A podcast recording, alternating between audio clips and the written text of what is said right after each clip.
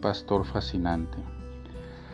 Abertius en el siglo II escribió, Soy discípulo de un santo pastor que tiene los ojos grandes y su mirada alcanza a todas las personas. Jesús en el Evangelio de este domingo se presenta como un pastor que cuida y es muy cercano. El amor por las ovejas es fruto del amor y de la unidad con el Padre.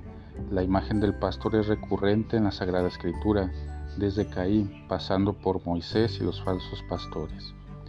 El Hijo de Dios, a diferencia de los mercenarios, es el verdadero pastor. La traducción de la palabra buen es curiosa. Kalos del griego es bello, hermoso.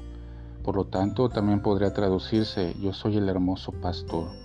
Jesús es el hermoso de la belleza, del encanto, de la eterna fascinación. Jesús atrae porque lleva eso que es imposible decir. Es la mirada que nos conquista, es la mano que cura nuestras heridas, es el abrazo consolador, es el pie que camina a nuestro lado, es el corazón que siempre está cerca, es el perdón cuando nos descarriamos. Dostoyevsky es el autor de la pregunta que luego se convirtió en afirmación. ¿La belleza salvará al mundo? El ruso peregrinaba anualmente a Alemania para permanecer en silencio durante horas frente a la Virgen, un cuadro de Rafael. La belleza es lo que llena nuestro corazón, es como si necesitáramos, no necesitáramos nada más. La experiencia del amor es siempre una experiencia de belleza. En primer lugar es asombro, fascinación, enamoramiento. La razón queda para otro momento. Esta belleza no es solo estética y modelaje, escapa al conjunto de productos que las sociedades crean en la historia.